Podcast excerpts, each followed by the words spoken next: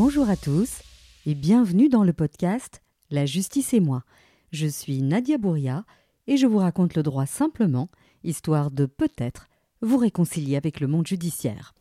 Dans ce nouvel épisode, j'accueille Nathalie Gillin. Vous êtes juge à Namur. Bonjour Nathalie, merci euh, d'avoir accepté mon invitation. Bonjour Nadia, merci de m'avoir invitée. Alors, euh, avant qu'on entre dans le vif du sujet, donc ça c'est ma question euh, rituelle, comment est-ce que vous êtes devenue magistrate? Comment vous êtes devenue juge? Alors, ben, écoute, moi j'ai commencé comme juriste de parquet. Et euh, après euh, quelques années, euh, bah, j'ai passé les examens et je suis devenue substitut du procureur du roi. Mhm. Et la première fois que je me suis retrouvée à l'audience, bah, j'ai su que je voulais être juge. Et donc, bah, après cinq ans, j'ai postulé alors comme juge à Bruxelles. Et puis après, j'ai migré sur Namur euh, bah, pour me rapprocher euh, de mon domicile et euh, de voir autre chose. Mhm. Alors on va le dire tout de suite aux auditeurs, on se connaît dans la vie, donc on se tutoie, donc ça va être compliqué, donc on va rester sur le tutoiement. Très bien. alors, tu as dit tout à l'heure que tu étais juriste de parquet. Est-ce que tu peux expliquer ce que c'est que cette fonction? Ah, c'est une bonne question. Mais en deux mots, que fait un juriste au, parquet? J'imagine qu'il aide, euh, qu'il aide le procureur, qu'il aide les substituts dans les dossiers.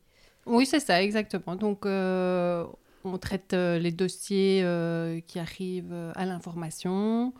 On, leur, bah, on détermine s'il y a des devoirs à faire. on propose bah, soit un classement sans suite, soit une citation ou alors encore bah, une mesure euh, alternative et donc une médiation, une transaction. Et donc on est toujours supervisé par le substitut, mais euh, qui nous laisse quand même euh, une liberté dans l'appréciation du, du, dossier. Mhm. Et donc ça m'a permis effectivement bah, d'apprendre déjà pas mal de choses avant de passer au stade supérieur.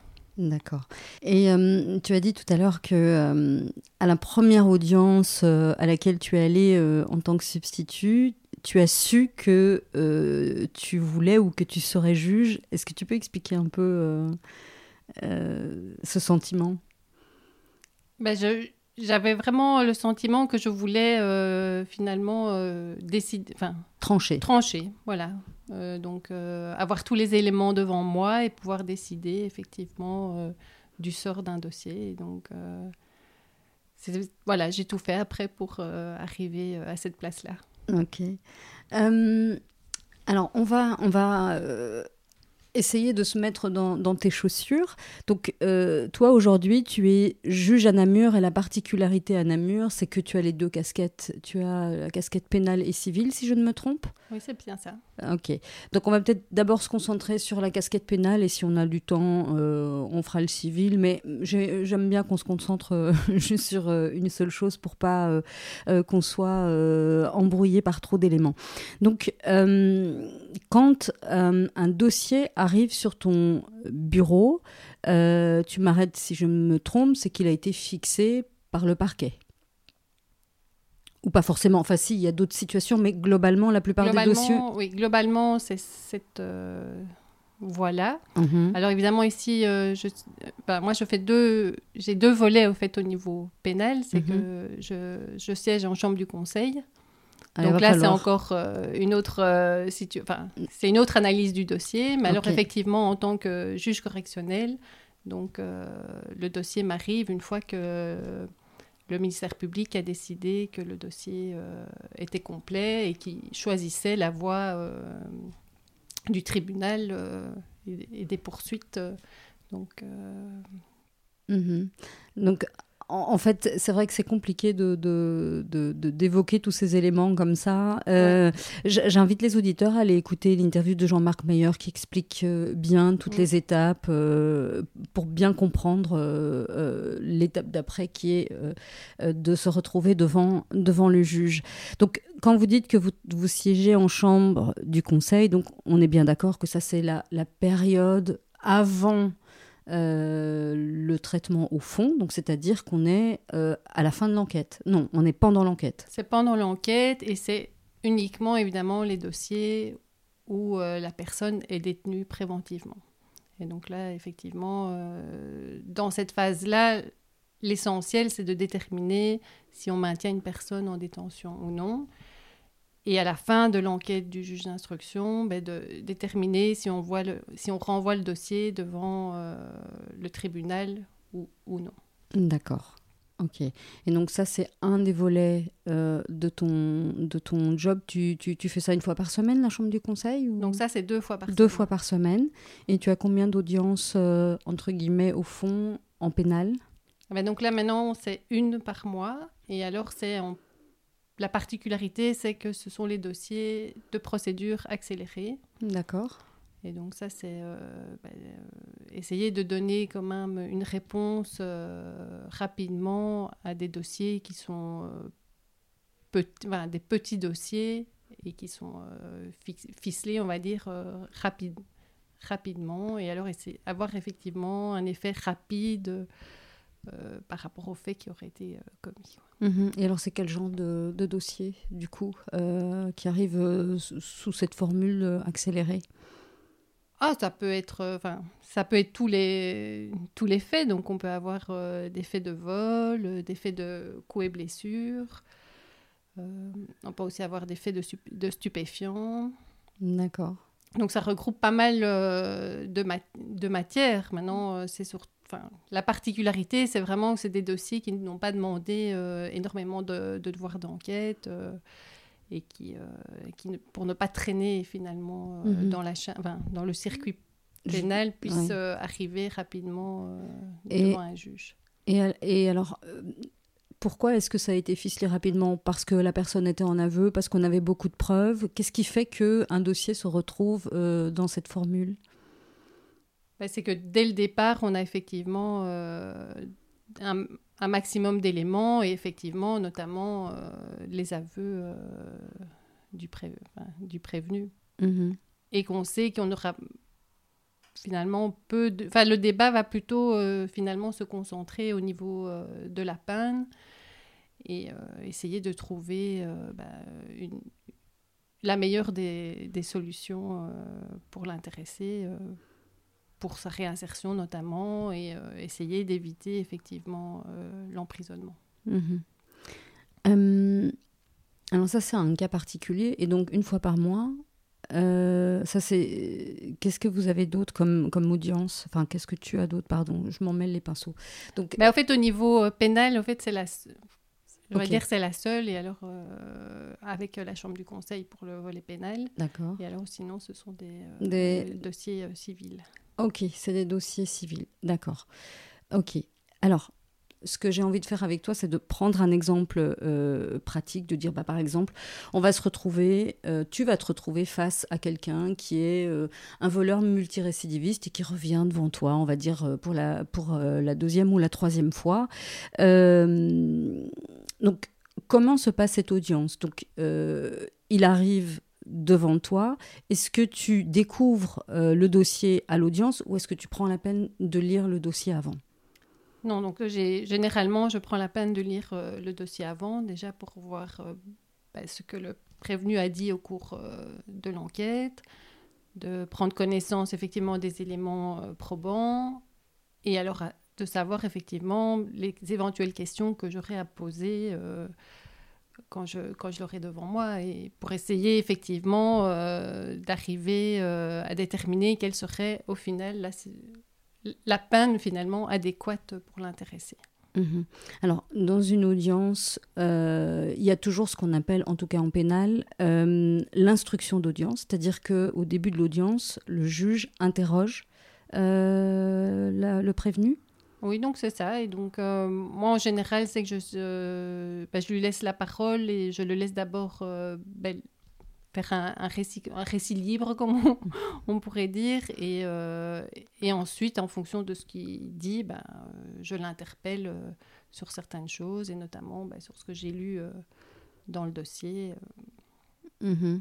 Et euh, alors ça, c'est une question qui me, qui me taraude toujours, parce qu'on voit parfois euh, des prévenus qui essayent euh, de s'en sortir en, en, voilà, en s'arrangeant avec la, la, réalité, la vérité, et qui mentent un petit peu. Est-ce que vous vous en rendez compte ou, ou pas toujours?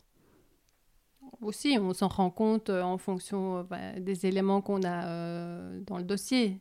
Maintenant, voilà, il a le droit de mentir. Et euh, voilà, donc euh, je le laisse euh, mentir s'il le souhaite. Donc vous le laissez s'enfoncer tout seul bah oui, à un moment donné, ça ne sert à rien, je veux dire, de continuer à vouloir essayer de lui tirer les verres du nez. Si j'ai effectivement d'autres éléments dans le dossier, ben voilà, c'est vrai que c'est toujours intéressant qu'ils finissent par reconnaître les faits. Ça, c'est déjà une première étape, effectivement, dans l'amendement et euh, pour la suite. Mais euh, voilà, chacun euh, reste libre de pouvoir donner sa vérité.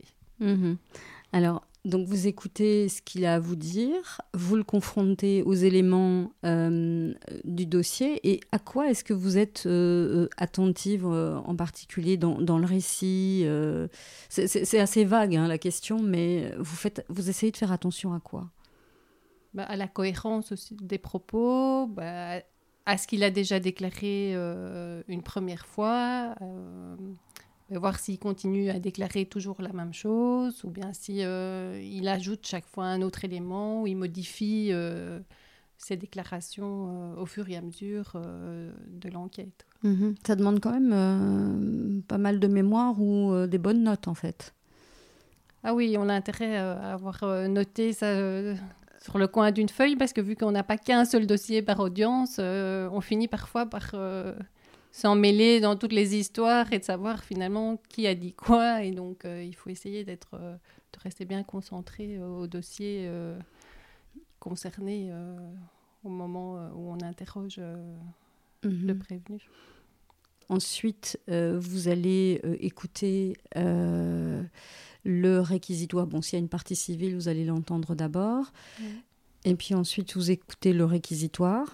Oui, du ministère. Donc euh, la parole ensuite vient euh, au ministère public, alors qui euh, bah, résume les faits, qui énonce les éléments de preuve, et alors on dit requiert une panne. Mhm. Euh, alors, il y, a, souvent une, vue de l'esprit que, euh, que euh, le parquet est proche des juges et que souvent le juge suit le parquet. Est-ce que c'est la réalité ou, pas vraiment? Est-ce que ça vous arrive de vous dire je ne suis pas du tout d'accord avec ce, que, ce, que, ce que vient de dire le ou la substitut Ah oui, ça m'est déjà arrivé, effectivement dans le sens où ben, un dossier arrive devant moi et voilà, on invoque certains éléments et moi finalement, bah, j'estime euh, qu'il n'y a pas assez d'éléments euh, pour pouvoir condamner la personne et donc euh, bah, voilà, je prends la décision d'acquitter l'intéressé et sans aucun, enfin, sans aucun souci, je veux dire, on n'est pas, pas lié par ce que dit le ministère public. Mmh et donc ensuite, c'est la parole euh, à la défense, donc c'est l'avocat qui va euh, venir euh, défendre son client, donc parfois avec des, éléments un peu plus, un peu plus techniques, un peu plus juridiques. Et là, de nouveau, vous allez l'écouter. moi, j'ai une question par rapport à ça. Est-ce que parfois l'attitude à la fois du prévenu et de, et de l'avocat est-ce que ça peut donner une coloration à votre décision où vous essayez au maximum de, vous détacher de tout ça? Par exemple, un avocat qui est arrogant ou qui vous manque de respect, est-ce que euh, voilà, comment est-ce qu'on gère ça en, réalité? La vraie question, c'est ça. C'est sûr que ce n'est jamais très agréable, mais effectivement, euh, il faut faire abstraction. Je veux dire, mm. euh, on a un dossier, on, on, a un prévenu. Je veux dire, on ne peut pas tenir compte de la manière dont un avocat vient s'exprimer devant nous pour dire bah, euh, bah voilà celui-là il va prendre plus non mm. certainement pas donc euh, il faut faire abstraction effectivement de beaucoup de choses et pour rester euh, le plus enfin voilà le plus objectif possible et et juste en fait arriver à, rester juste par rapport aux faits qui nous sont soumis mm-hmm. Donc, vous entendez tout le monde, vous prenez en délibéré, ça veut dire quoi? Ça veut dire que vous, vous, dites que plus personne ne peut parler, et donc vous emmenez le dossier, et, et, qu'est-ce qui se passe? Eh ben, ensuite. Et, ben donc là, je me retrouve euh, dans mon bureau, devant l'ordinateur, et euh, on réanalyse en fait euh, tout le dossier avec ce qui a été dit à l'audience. Et donc, ben, il y a deux phases. Il faut effectivement donc d'abord décider si les faits sont établis. Mhm. Et une fois qu'on a décidé que les faits étaient établis, ben alors il faut déterminer la peine. Mhm. Et donc là, ben, on, a, on a plusieurs possibilités. Donc, euh, on a évidemment euh, la peine de prison, mais c'est pas la seule peine qu'on peut euh, donner à quelqu'un qui a commis une infraction. Et donc, selon ce qu'ils ont demandé à l'audience, ben, on a la possibilité de prononcer une suspension du prononcé. Donc ça, ça veut dire que on dit que les faits sont établis, mais on ne donne pas de peine. Et donc, euh, pendant un, certain délai, ben, si euh, la personne euh, se tient à carreau, ben, il n'y aura jamais de peine prononcée pour ces faits-là. Sinon, on peut aussi prononcer une peine de travail. Mm-hmm. Il y a aussi une probation autonome. Donc ça, ce sont des conditions. C'est-à-dire, par exemple?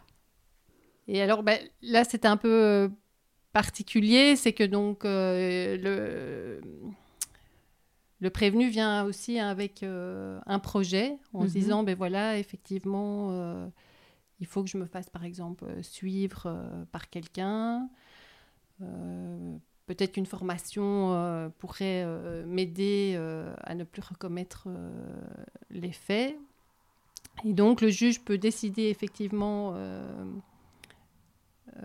de lui octroyer donc cette probation autonome. Et alors là, c'est un assistant de justice qui va prendre le relais, qui va le rencontrer et il va pouvoir, euh, pendant un certain temps, bah, établir un programme euh, pour pouvoir après éviter finalement de, de recommettre euh, des faits. Et donc effectivement, ça c'est un, un, programme qui va convenir finalement avec l'assistant social, avec Enfin, c'est un, un, programme qui peut évoluer avec le temps et dont on n'a aucune maîtrise. Donc, c'est vraiment, on lance plus, euh, on va dire, euh, on, fait un premier jet d'éventuelles conditions euh, qui pourraient être suivies, mais après, c'est tout un travail avec l'assistant de justice qui va être mis en place et qui va veiller à le rediriger selon la manière dont, tout se déroule euh, pendant euh, l'approbation. Mhm.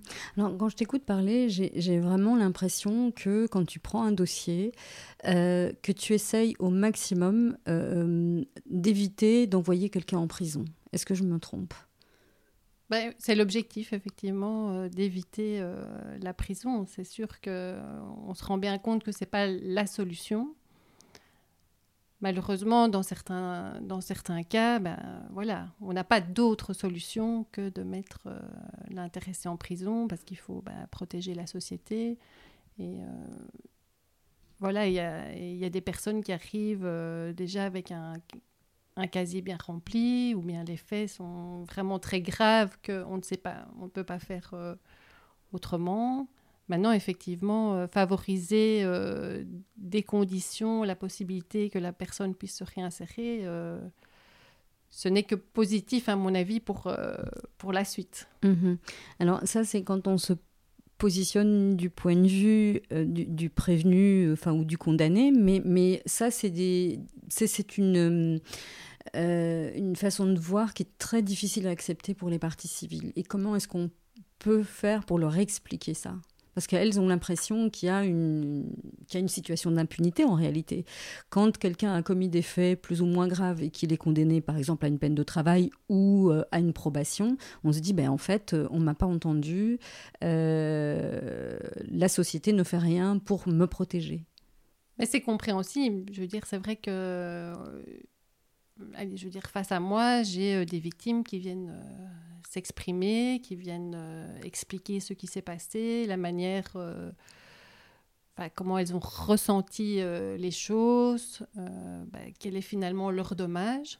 Alors c'est vrai que la position à l'audience d'une victime, ben, c'est venir déjà venir reconnaître qu'elles sont victimes et réclamer la réparation de leurs dommages. Alors c'est vrai que ce n'est pas le rôle d'une victime de demander une peine à l'encontre. Euh, oui, ça c'est la loi, c'est la loi qui ne le prévoit, pas. voilà, donc euh, donc c'est vrai que il y a effectivement une certaine frustration euh, dans le chef des victimes et qu'on peut aisément comprendre, mais effectivement il faut arriver à faire ben voilà la part des choses et et voilà, moi j'essaye effectivement d'expliquer euh, un maximum à l'audience. Maintenant, c'est aussi euh, le rôle de, de l'avocat, je pense, euh, à essayer à être derrière ces victimes. Alors, il y a ben, encore tout récemment, ben, on a aussi des psychologues aussi ou des assistants de justice qui viennent accompagner justement les victimes pour les aider à comprendre comment se passe une audience, euh, à affronter aussi l'audience. Euh. Mm-hmm. Et donc, euh, voilà, tout, voilà, tout ça mis en place, bon, ben, ça les aide effectivement à surmonter certainement ce qu'elles ont vécu. Maintenant, voilà, euh, laisser une place à la victime pour déterminer une peine, c'est vrai que c'est euh, très, voilà, très compliqué. quoi. C'est vraiment... Euh, mhm. Et tu disais il y a l'instant que tu essayais un maximum d'expliquer à l'audience, et bon, que tu renvoies à l'avocat de la partie civile. Mais est-ce que tu, tu, tu, mets une petite ligne dans le jugement tu résumes dans le jugement ce que tu as expliqué à l'audience ou pas forcément? Bah, c'est vrai que très, très peu, je veux dire, euh, mm. par rapport euh, aux victimes. Bon, déjà, sur, déjà parce qu'elles ne sont pas toujours là. Toujours là, donc c'est vrai qu'on a euh, souvent que l'avocat qui est là. Maintenant, j'essaye effectivement d'être claire par rapport à ce qui est demandé et être claire aussi par rapport au, au prévenu. Je veux dire, la peine doit être motivée, donc c'est certain que quand je, je, donne une peine, elle est, enfin voilà, je la motive et donc ça permet aussi aux, aux victimes de pouvoir comprendre ben, le cheminement de ma décision mm-hmm. et de voir effectivement pourquoi euh, ben, finalement j'ai préféré euh, donner une peine de travail ou quand même octroyer euh, ben, une suspension du prononcé ou finalement le sursis parce que voilà il y a les, les la loi nous permet euh, beaucoup de choses et donc euh, on, essaye effectivement de faire euh, un maximum pour tout le monde, mais c'est pas pas toujours facile. Mais voilà, c'est vrai que finalement, au travers de la motivation, je pense que là, j'essaye de donner les éléments de réponse qui permettront peut-être d'apaiser aussi euh, les victimes. Mhm.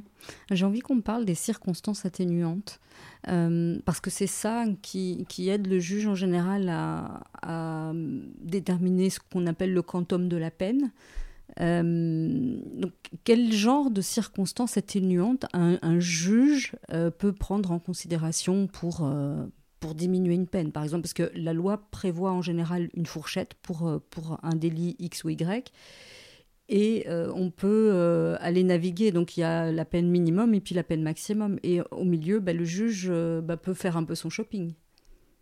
Les fourchettes, effectivement, du législateur sont assez larges. Donc je dirais que je ne fais pas non plus un calcul entre, ou une certaine proportion. Voilà, on essaye de garder une ligne, enfin d'avoir euh, sa ligne de conduite. Et donc, euh, on va dire euh, que pour des faits similaires, on a notre propre tranche, notre propre fourchette pardon, de peine. Et après, effectivement, en fonction bah, de la situation du prévenu, bon, parfois, je ne sais pas si on peut considérer ça comme une circonstance atténuante, mais mm. je veux dire, on tient compte effectivement de la situation du prévenu, bah, des démarches qu'il a déjà peut-être pu faire avant d'arriver devant le tribunal, euh, de voir si éventuellement ben, des démarches d'indemnisation de la victime euh, ont été entreprises.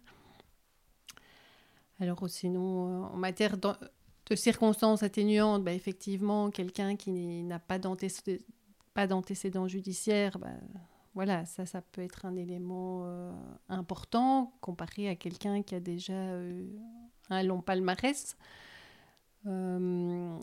Savoir aussi si il a déjà bénéficié de ce genre de mesures. Mhm. Est-ce qu'il est-ce qu'il en a retenu de ces mesures? Comme ça, j'essaye de. c'est pas évident comme ça. Mm. C'est vraiment au... Oui, c'est vraiment. C'est au cas par cas. C'est vraiment au cas par cas. oui. parce que ça, j'ai l'impression que c'est aussi quelque chose que le, le, le, justiciable et le grand public en général ne comprend pas. C'est qu'en fait, le juge fait du sur-mesure. C'est pour ça que parfois, pour des faits similaires, on va pas avoir la même, la même réponse du juge. Oui, c'est exactement ça. Il faut vraiment prendre en compte tellement de, de choses qu'effectivement, on n'a jamais une panne euh, finalement identique et qu'on pourrait pas dire, ben voilà, euh, tiens, pour celui-là, il a eu ça, ben, vu que j'ai fait la même chose, j'aurai ça. Non, c'est vraiment adapté finalement à chaque, à chaque personne. Quoi. Mhm. Alors il y a les six circonstances atténuantes, donc celles qui permettent de, de, redescendre un peu la peine, et puis il y a les circonstances aggravantes de quel genre de circonstances est-ce que bah, on, peut tenir compte quand on est juge? Bah, Effectivement, bah, comme je disais, dans les circonstances atténuantes, bah, c'est le passé judiciaire euh, de l'intéressé. Effectivement, ça, ça, ça, ne va pas. Ça n'aide pas. Ça n'aide pas. Alors après, évidemment, on a les circonstances aggravantes qui sont liées euh, à l'infraction. Mais là, le, le, législateur a déjà prévu euh, une aggravation de la peine. Donc on ne va pas encore en plus je veux dire, aggraver la peine. Maintenant, ça, c'est aussi, par exemple, le degré de violence. Mhm. Euh, c'est vrai qu'on, je tiens quand même aussi compte de, et du dommage des victimes. Mhm. Donc, donc il y, a des victimes qui ont, ben, qui souffrent plus que d'autres en raison ben, de la violence des faits. Alors, euh, de, par exemple, l'usage aussi euh, bah, d'une arme. Bon, mhm. Voilà, il y a. C'est vraiment, c'est vrai que c'est difficile comme ça d'énumérer. Euh, ouais, non, mais, parce que c'est important ce que tu disais tout à l'heure, c'est que vous, vous les sortez pas d'un chapeau, c'est-à-dire qu'elles sont souvent, elles sont prévues dans la loi, c'est-à-dire le code pénal vous dit que tel comportement est une infraction, c'est puni, puni de temps à temps par exemple d'années de prison. Et si en plus vous avez brandi une arme ou si vous êtes entré par effraction, etc., c'est puni plus gravement. Est-ce que c'est ça où je me trompe? Non, c'est exactement, c'est exactement ça. Et alors évidemment, dans la fourchette, évidemment, comme, comme tu dis, ben, on tient compte euh, de, de circonstances qui peuvent diminuer la peine ou de circonstances qui peuvent ben, voilà, un peu, un peu l'augmenter euh, aussi. Euh, j'avais une question très personnelle à te poser. Est-ce que ça t'est arrivé dans un dossier euh, bah de, quasi pas endormir parce que as. Enfin, tu, alors, c'est vrai que le doute doit bénéficier euh, au prévenu. Donc, quand on a un doute, bah, on, est censé acquitter. Mais est-ce que tu as jamais eu un dossier où, où, tu te dis non, je peux pas l'acquitter, c'est pas possible, je, je, sens dans mes tripes que? Ou est-ce que quand tu as un doute, tu acquittes d'office? Justement, à partir du moment où on se pose la question, mhm. c'est qu'il y a un doute. Et voilà, bah, le principe est que quand il y a un doute, bah, ça profite à l'accusé. Alors c'est vrai qu'on peut avoir euh, sa perception, euh, mhm. être persuadé que c'est l'auteur des faits, mais si on n'a pas d'éléments ou s'il y a des éléments qui nous font quand même dire que tiens, peut-être que non, ce ne serait pas lui, ben voilà, non, j'acquitte. Oui. Et, mais c'est moi, j'ai envie de comprendre le processus mental. Comment est-ce que tu fais quand tu as euh, tes tripes qui te disent ah c'est forcément lui, euh, mais que bah, le dossier, l'instruction euh, d'audience, etc. Tous les éléments te disent que bah, c'est pas lui. Comment, comment est-ce qu'on fait la part des choses? Ben Là, on doit reprendre bah, les éléments, enfin vraiment les, les éléments objectifs. Mm-hmm. Donc c'est ça qui fait que euh, on peut arriver à une décision. Donc, euh, je veux dire, se dire qu'un juge peut, par sa conviction, alors qu'il n'y a mm. aucun élément euh, dans le dossier, puisse condamner quelqu'un, je veux dire, non, non, ça, c'est pas possible. Mm-hmm. Et alors, parce que quand je t'écoute, j'ai l'impression que tu as une, méthodologie ou, un process. Euh, je ne sais pas si tu l'as conscientisé ou si. Est-ce que tu pourrais partager avec nous comment euh, ton déroulé Donc, tu pars des faits? Oui, mais donc on analyse les faits et alors euh, ben, on part. Ben, souvent, on commence par évidemment une déclaration euh, de la victime, voir ce que la victime apporte, ce qu'elle déclare, voir euh, parce que voilà, les victimes aussi ne peuvent ne pas être cohérentes dans leur déclaration. Et alors, bah oui, déterminer tous les éléments réunis au cours de l'enquête. Et donc, effectivement, il y, a des, il y a des éléments où on ne sait, on ne sait pas les remettre en question. Je veux dire, mmh. On a des images caméra, on a euh, des témoins qui sont neutres par rapport euh, aux personnes impliquées. On a euh, ben, les, les, enquêtes de téléphonie, des écoutes, des perquisitions, mhm. les, éléments qui ont été recueillis ben, au moment d'une perquisition, une fouille. Donc voilà, donc on essaye effectivement de se baser euh, sur ces éléments, sur ces éléments-là. Quand il n'y en a pas, alors effectivement, euh, la seule déclaration d'une victime est, peu suffisant. C'est pas suffisant. C'est pas suffisant. Maintenant, euh, il y a des déclarations. Enfin voilà, il y a des victimes qui racontent les faits dans, dans, des détails qui ne peuvent pas être inventés ou donne des éléments euh, sur le prévenu que seul le prévenu peut connaître. Donc, je veux dire, euh, la victime, si elle le sait, c'est qu'il s'est passé peut-être euh, mhm. quand même quelque chose. Mais effectivement, la seule, c'est ça, les seules déclarations d'une victime, c'est souvent trop faible pour arriver à condamner quelqu'un. Donc, en même temps, c'est rassurant aussi parce que sinon, on pourrait arriver aller déclarer euh, tout et n'importe quoi et euh, être condamné que sur base de ces déclarations. Oui, ça n'irait pas. Euh, quand je, t'écoute, j'ai l'impression que c'est un métier très solitaire. Tout, ce travail, est-ce que tu le fais seul ou est-ce que tu, tu, as de l'aide? Ah non, c'est toute seule devant le dossier. et donc on analyse ça. ce n'est un, je dirais que ce n'est un travail d'équipe que quand on est à une chambre à trois juges. Mhm. Mais sinon. Euh, oui, et ça, ça arrive de moins en moins. De moins en moins. Donc là, on est vraiment seul à décider, effectivement. Mhm. Et, euh, et, donc, tu travailles seul. Et euh, est-ce que tu fais le travail de rédaction en parallèle ou est-ce que tu analyses d'abord et puis tu écris ton jugement? Et d'ailleurs, est-ce que c'est toi qui l'écris ou est-ce que tu le dictes à ta greffière? Ah non, non, c'est moi-même qui tape mon jugement à l'ordinateur. Et alors là, je dirais que ben, il y a une, y a une prélecture du dossier. Mhm. Donc, euh, ben, quand je, je lis le, le, dossier une première fois, ben, déjà, je prends des notes. Euh, mais là, ce sont des notes évidemment euh, factuelles et sur les éléments de preuve, enfin, toutes des petites. ou tout ce qui va pouvoir rentrer en ligne de compte pour, pour la peine, par exemple. Mhm.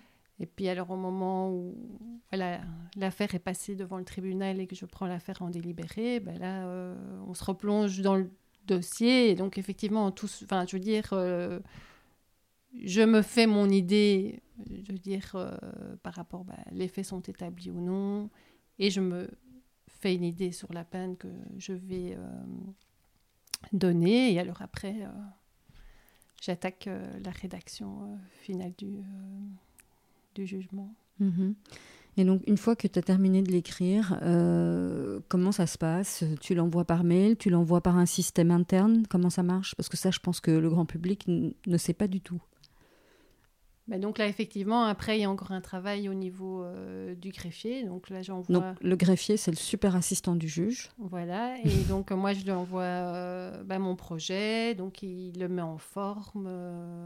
donc là, c'est bon. Il y a des des templates Oui, des templates où euh, il y a des éléments donc importants qui doivent apparaître dans les jugements et donc, euh, donc comme par exemple les dispositions légales. Et mhm. donc ben voilà, c'est c'est le greffier qui qui met tout ça en je dirais en page. Mhm. Et alors après ça, ben, il y a une y a une date où on prononce donc le jugement. Oui, donc, ça c'est la particularité du correctionnel, c'est-à-dire que on prononce le jugement en audience publique, donc on reconvoque euh, le prévenu. Et là, euh, tu... est-ce que toi, tu lis tout le jugement ou est-ce que tu fais un résumé? Euh, Non, là, je fais un, je fais un résumé. Tu, tu, lis que la fin, le dispositif, ou tu, tu donnes quand même un mot d'explication avant? Bah, Tout dépend évidemment la position de l'intéressé. Donc c'est vrai que lorsqu'il reconnaissait les faits, Oui. donc je veux dire, ça n'a pas beaucoup d'intérêt de peut-être relire euh, toute cette partie-là. Maintenant, Mhm. c'est vrai que s'il contestait les faits, bah, il est peut-être important bah, de montrer sur quoi euh, je m'appuie pour établir euh, que les faits sont établis. Et alors, bah, au niveau de la peine, effectivement, c'est je prononce la décision et avec un mot d'explication si euh, je vois que cela s'avère euh, nécessaire, que la personne n'a pas l'air de comprendre euh, ce qui arrive. Et donc, euh, Ok.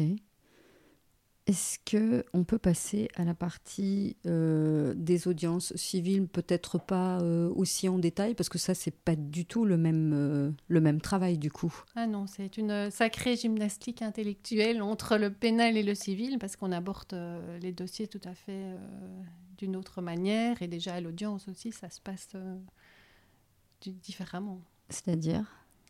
Donc là, à l'audience, euh, on n'a plus, euh, on parle pas de prévenu, euh, c'est vraiment deux parties. Donc euh, la demanderesse et la le défendresse. défendresse ou, Oui. ou le demandeur ou le défendeur, la défendresse. Et donc voilà, on a deux parties qui s'opposent sur un litige civil et qui ont préalablement conclu.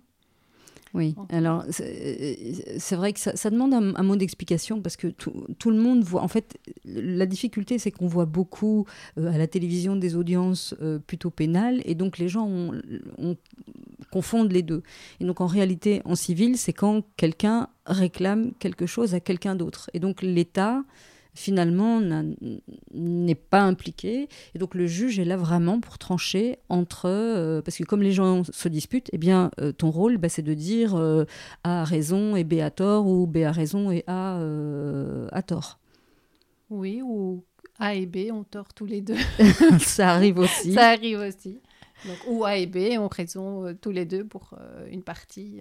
Ouais. Donc, oui, donc c'est exactement ça. C'est- l'État n'a rien, absolument rien à gagner euh, ni à demander dans, dans le litige qui lui est soumis. Quoi. Mhm. Et comment est-ce que tu abordes ces audiences-là? Ben déjà, euh, je lis ben, les conclusions. Donc, Mhm. avant de. Donc là, le dossier, finalement, ce sont les conclusions euh, des parties. Et euh, les parties euh, ben, déposent aussi euh, des pièces. Mhm. Alors, c'est vrai que on- on a accès enfin, aux conclusions à l'avant de l'audience. Et on n'a pas toujours toutes les pièces avant Oui. l'audience. Donc, c'est vrai que je découvre finalement beaucoup de choses pendant l'audience et lors du délibéré. Mhm. Et donc euh, voilà, je me fais euh, une idée du, du litige entre les parties. Et alors après, à l'audience, euh, voilà, j'écoute euh, la position de chacune des parties. Et après, ben voilà, je, je rentre à la maison avec, euh, avec tout ça. Et euh, c'est à moi, effectivement, à trancher euh, qui a raison sur base ben, aussi des Mhm. éléments de preuve et des règles juridiques. Oui, mais j'ai l'impression que c'est un exercice beaucoup plus difficile en civil parce que, voilà, c'est- comme tu disais tout à l'heure, c'est tranché entre deux personnes et le fait qu'il n'y ait pas de dossier de l'État, de dossier répressif, j'ai l'impression que c'est un peu plus compliqué. Est-ce que, est que, est que tu le vis comme ça ou pas du tout? Ben, c'est aussi euh, beaucoup de oui c'est beaucoup de déclarations enfin, c'est beaucoup les déclarations de l'un contre l'autre euh, et alors effectivement ben, on dépose euh, les contrats ou les pièces qui- relatives au litige et donc euh, voilà il faut analyser tout ça et, et trancher mais c'est pas euh, je dirais que c'est pas aussi limpide euh, qu'en qu'en pénal Ok. Et euh, que- quel genre de dossier en civil tu, tu as tranché? Ah bah là, c'est c'est de tout, vraiment de tout. Donc il y a tout ce qui est bah, bail à ferme, bail, bail à loyer, le bail commercial. euh, alors je fais aussi euh, les appels euh, de police. Donc ça, ce sont les litiges donc, qui, ont, qui sont passés une première fois déjà devant un tribunal de police, mais dans son aspect civil. Mhm.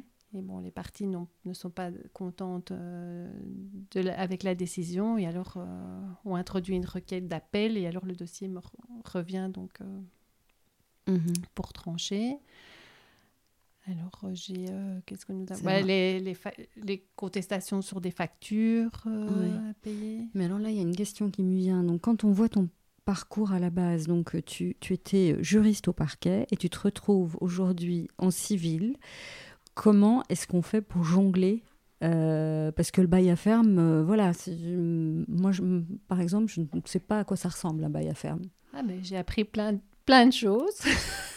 Et donc, euh, bah, je fais beaucoup de recherches, je lis beaucoup euh, bah, la doctrine et la jurisprudence. Et, euh, donc, euh, la, jurisprudence, ce sont toutes les décisions qui ont déjà été prises dans des affaires similaires, et la doctrine, ça, ce sont des éminents professeurs qui analysent euh, les décisions, qui analysent euh, les lois et qui, et qui ont des, des avis sur l'orientation que doivent prendre les, les dossiers. Est-ce que c'est bien résumé? Oui, c'est exactement ça. Et après, avec tout ça, ben, moi, je dois me forger ma, propre, ma propre opinion et savoir effectivement comment, euh, en cas qu'on me soumet, ça s'applique. Parce mhm. qu'évidemment, euh, c'est parfois, on pense que c'est facile de dire que la règle est, comme ça, mais en pratique, c'est pas toujours. Euh, ça vous arrive, ça, d'avoir des, des, avocats qui se sont complètement plantés de règles et qui arrivent avec des trucs à côté de la plaque?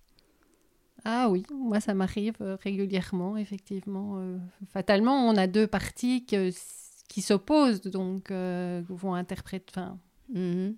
vont donner un sens à une règle juridique différente, parce que sinon ils ne seraient pas devant, ils ne viendraient pas devant moi pour qu'on tranche le litige. Mhm. Et euh, alors, euh, en civil, ça c'est une, particularité du civil, c'est qu'on peut, euh, on peut bah, s'entendre, essayer de résoudre son, litige à l'amiable. Est-ce que tu as l'impression que les, avocats ont essayé avant ou, ou, tu as l'impression qu'ils ne réfléchissent pas à cette option, ils arrivent directement devant toi et tu te dis, ben mince, ça aurait pu se régler autour d'une table et en discutant simplement? Ben ça, c'est effectivement le regret que j'ai, c'est que quand ils arrivent devant moi, j'ai vraiment l'impression qu'ils ne sont pas arrivés euh, à discuter. Donc, ils mm. n'ont pas essayé de discuter. Chacun euh, campe fait, avec sa position. Et euh, bah, souvent, à mon avis, on aurait pu essayer de régler le litige à l'amiable ou parfois chacun en faisant aussi certaines concessions. Parce que nombreux litiges, euh, finalement, sont des... Enfin, le litige, finalement, n'est pas celui qu'on nous soumet, mhm. mais bien caché derrière autre chose qui, effectivement, ne... Bon, qui n'a rien de juridique. A rien de juridique, donc le juge ne sait rien faire contre ça, mais finalement, c'est le litige juridique qui prend le, enfin, C'est-à-dire que ce sont des gens euh, qui, qui, ont été associés puis qui se détestent cordialement euh, parce qu'il y en a un qui a fait un sale coup à l'autre et puis donc on veut régler ça devant le juge alors qu'ils auraient pu, euh, je sais pas moi, aller voir un médiateur ou aller boire une bonne bière et en discuter autour d'un verre. Oui, exactement. Ou les problèmes de voisinage aussi. Mmh ou euh, des situations euh, parfois euh, bah, effectivement d'amitié ou parfois aussi bah, dans certaines familles mhm. on finit par se disputer et la solution pour régler le problème c'est de venir bah, avec un litige juridique devant le tribunal et c'est vrai que on se dit bah c'est beaucoup de temps perdu et beaucoup enfin finalement beaucoup d'argent aussi perdu pour eux alors que peut-être que si on avait trouvé finalement euh, une solution à leur problème finalement initial, euh, bah, on n'en serait, pas là. Ok. Merci beaucoup Nathalie. Ah bah, merci beaucoup Nadia. à bientôt. À bientôt. Merci d'avoir écouté cet épisode jusqu'au bout. Je vous le répéterai à chaque fois, mais c'est important pour moi de faire connaître ce podcast qui a une vocation d'information et d'éducation. Alors partagez-le autour de vous et n'hésitez pas à poser vos questions ou à suggérer un invité. Et moi je vous dis à la semaine prochaine.